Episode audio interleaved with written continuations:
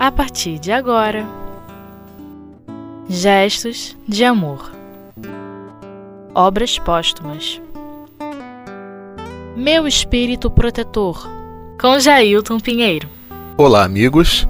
Hoje o nosso estudo do livro Obras Póstumas de Allan Kardec está na parte segunda desse livro e é uma anotação que Kardec faz, datada de 11 de dezembro de 1855, na casa do senhor Baldan, médium Senhora Baldan. E ele intitula essas anotações aqui como Meu Espírito Protetor. E aí vem a pergunta ao espírito Z. Esse espírito Z, a gente se lembra que é o espírito Zéfiro, que ele conheceu quando começou a frequentar as sessões na casa do senhor e da senhora Baldan, né? lá no, no, no, nos inícios das suas perquirições e do seu entendimento sobre as questões é, das comunicações através é, das mesas girantes, né? E as comunicações que se efetuavam, as primeiras, né? Através daquelas cestas, né? É, a, a, psicografia né, através das cestas. Então, imaginem só, e isso é, a gente sempre se lembra dessa questão. Isso não impede que, por mais primitivo que seja o meio de comunicação, um espírito de um nível mais evoluído, um pouco superior, possa se comunicar. Não é verdade?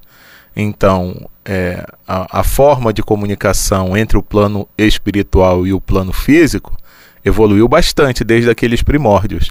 Mas se houve a necessidade de se começar daquela maneira, e mesmo ainda de forma primitiva, alguma, algumas mensagens de teor um pouco mais elevado precisavam ser transmitidas, isso se dava. Então, Kardec pergunta ao espírito Z: no mundo dos espíritos, haverá algum que seja para mim um bom gênio? Olha só, até Kardec tinha essa curiosidade, né? A gente às vezes não pergunta isso? Não tem curiosidade de saber quem é o, o meu espírito protetor? Aqui na realidade, Kardec ele ainda tinha é, muitas coisas a, a recolher de informações para fechar uma questão relacionada a esse tema. Tanto que ele pergunta se ele tinha, né? Nós sabemos hoje que todos temos um espírito protetor que vela por nós, né? Durante toda a encarnação.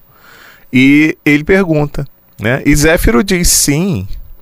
E Kardec então replica: Será o espírito de um parente ou de um amigo? E a resposta: nem uma coisa nem outra. Pergunta novamente Kardec: Quem foi ele na terra? Resposta: Um homem justo e sábio.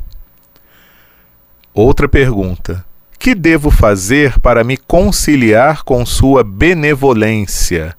E a resposta: Todo o bem possível.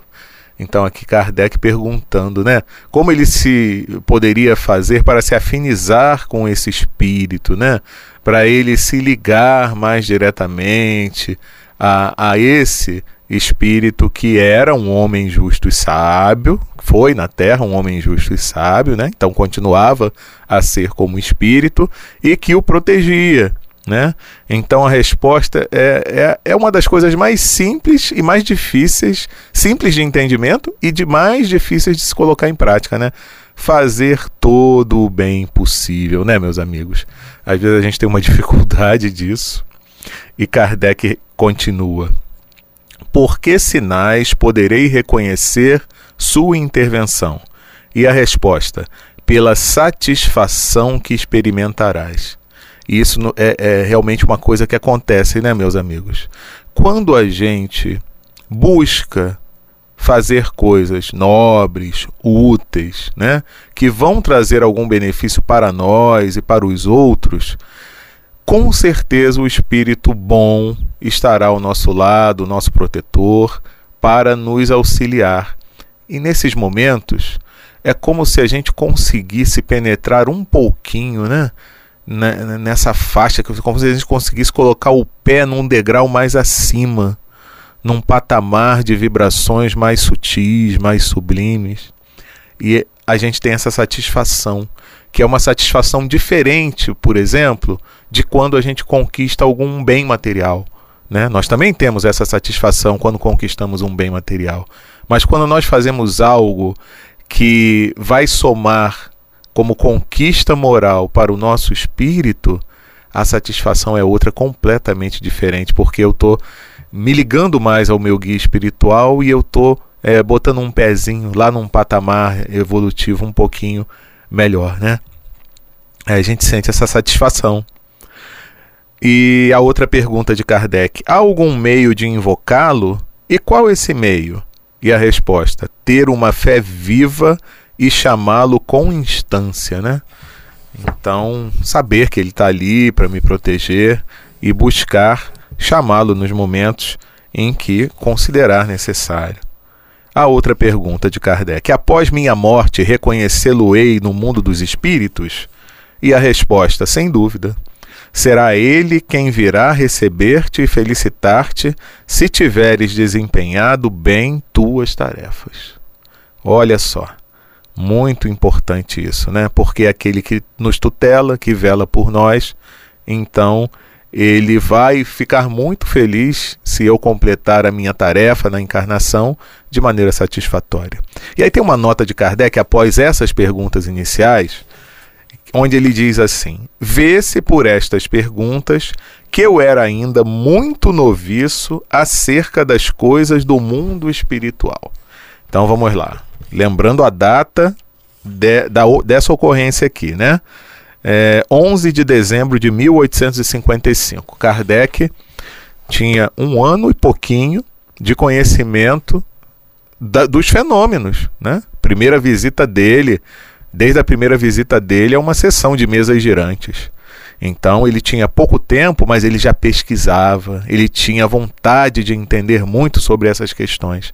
Depois, sim, ele conseguiu reunir uma quantidade de informações suficiente para que ele pudesse chegar a conclusões e até é, fechar né, a primeira edição do Livro dos Espíritos, que se deu dois, dois anos depois, né, em 1857. Trabalhou muito esse nosso amigo, né? A gente sempre repete isso. E lá no Livro dos Espíritos, já com uma ideia mais amadurecida sobre essas questões, já tendo chegado a conclusões depois de refletir em cima das respostas que ele obteve dos espíritos superiores, ele, lá no capítulo 9 da parte segunda, Intervenção dos Espíritos no Mundo Corporal, né? Livro dos Espíritos, nas perguntas de 489 a 521, nós temos o tema anjos guardiães, espíritos protetores, familiares ou simpáticos, onde Kardec coloca muitas informações, né, traz as respostas dos espíritos sobre esses questionamentos. Então, aqui ele já estaria mais amadurecido e não se consideraria, como se considerou naquela época, dois anos antes, um noviço. E quando lá no livro dos Espíritos ele chega após receber as respostas de vários espíritos, há uma conclusão né, sobre o que seriam os espíritos protetores, anjos guardiães, familiares e simpáticos, ele traz numa nota, na questão 514, uma explicação sobre isso. Né? Ele diz que das explicações acima e das observações feitas sobre a natureza dos espíritos que se ligam ao homem, então veja, ele recebia as informações dos espíritos, mas ele refletia, meus irmãos. É isso que a gente deve fazer. Ele observava. Quando ele recebia a comunicação de um espírito, ele identificava pela linguagem, pelo teor do ensinamento, se era um espírito superior, se não era, em condição mediana. Então, observando isso tudo, ele concluiu o quê? Que o espírito protetor, anjo guardião ou bom gênio, então aqui a gente já tira que são sinônimos: espírito protetor, anjo guardião ou bom gênio. É aquele que tem por missão acompanhar o homem na vida e ajudá-lo a progredir. é sempre de natureza superior relativamente à do protegido. Então, ele já chegou a essa conclusão aqui nos estudos que ele fez e que colocou aqui no livro dos Espíritos essa informação. E diz ainda que os espíritos familiares se afeiçoam a certas pessoas por laços mais ou menos duráveis, com o fim de lhes ser úteis no limite de seu poder, frequentemente bastante limitado. São bons, porém, algumas vezes pouco adiantados e até um pouco levianos. Então, já, já não são como os espíritos protetores, esses espíritos familiares estão adiantados assim, mas eles se vinculam a nós, né, por essa familiaridade. E os simpáticos, que são aqueles que são atraídos por nós, por afeições particulares e uma certa semelhança de gostos e de sentimentos, tanto para o bem quanto para o mal. Então, os simpáticos vão ser simpáticos a nós pelo nosso comportamento, pela nossa forma de ser. Então, meus amigos, quem são os espíritos que simpatizam conosco, hein? Vocês gostariam de saber? Então analisem a vocês mesmos e vocês vão chegar à conclusão de quem são esses companheiros. Bom, vamos agora é, fazer uma pausa para o intervalo e daqui a pouquinho a gente continua o nosso estudo.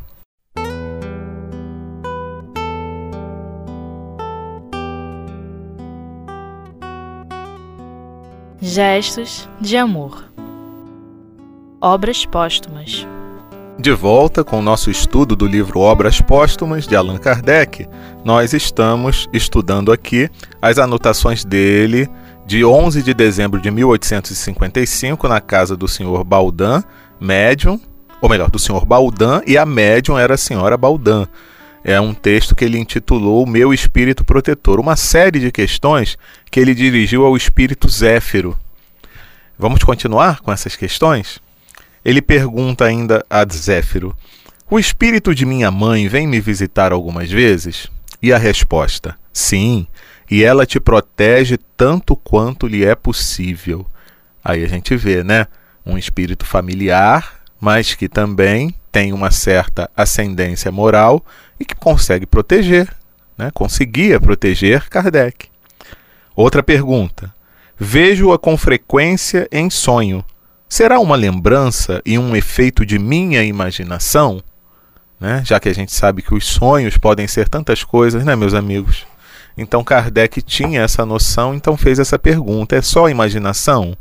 Ou é uma lembrança? Né? Como, o que, que é isso, esse sonho recorrente que eu tenho com a minha mãe?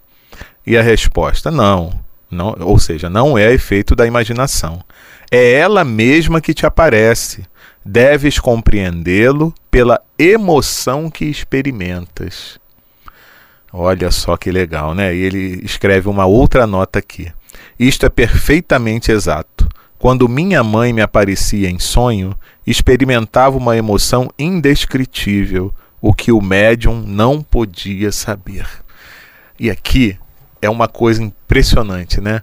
Parece que é uma assinatura espiritual. Quem nunca sentiu isso, né? às vezes num sonho. Eu lembro de um amigo meu, ele falava né, que o pai dele era muito durão enquanto encarnado, né? Então que não admitia nem mesmo certas intimidades assim é, junto ao filho. Ele era de uma outra geração, né? Então não admitia muitos abraços, muitos beijos, né? Porque achava que o filho, o homem, não podia ter esse tipo de relação com, com o pai, né? E esse meu amigo, ele, ele, ele se sentia assim, meio. É como se algo tivesse faltando, ou seja, ele sempre teve um impulso de se dirigir ao pai de forma mais afetuosa, mas ele não podia. Depois de um tempo que o pai desencarnou, ele teve um sonho com o pai. E ele me relatou, Jailton, não tem como dizer que não era meu pai.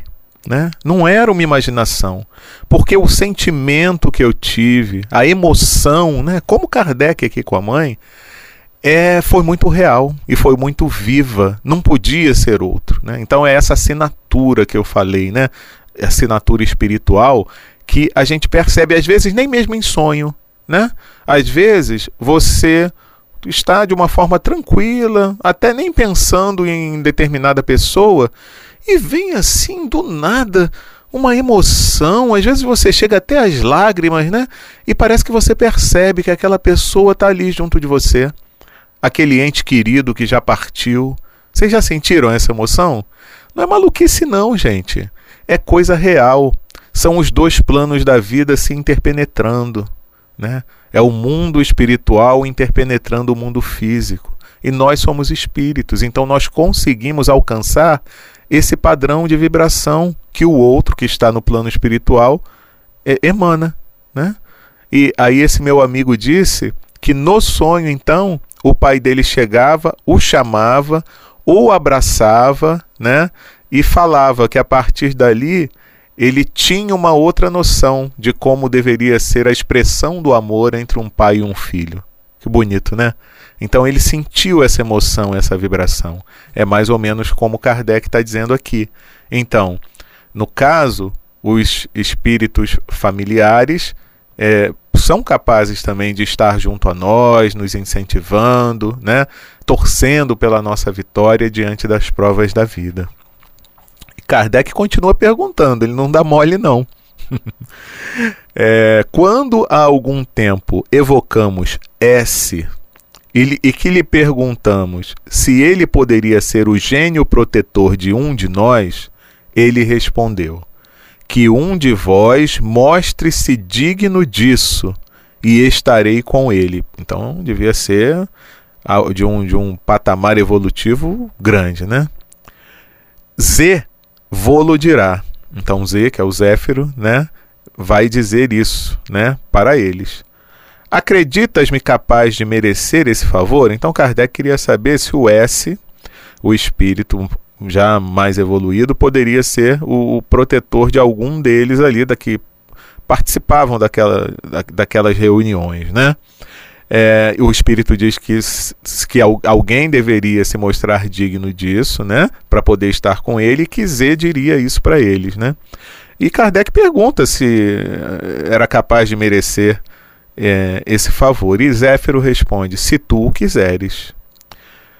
Então, é, porque é interessante, né? Kardec aqui, ele tinha essa vontade de entender sempre essas questões vinculadas ao plano espiritual. E ele demonstrava também essa vontade de crescer espiritualmente falando. A partir do momento em que ele teve o um entendimento do porquê que se davam os fenômenos espirituais, né? As comunicações entre o plano espiritual e o plano físico, e percebeu que ali era uma grande fonte de ensinamentos e de conhecimentos que iriam beneficiar a humanidade como um todo, ele se mostrou ávido por querer saber cada vez mais e em aplicar esses conhecimentos.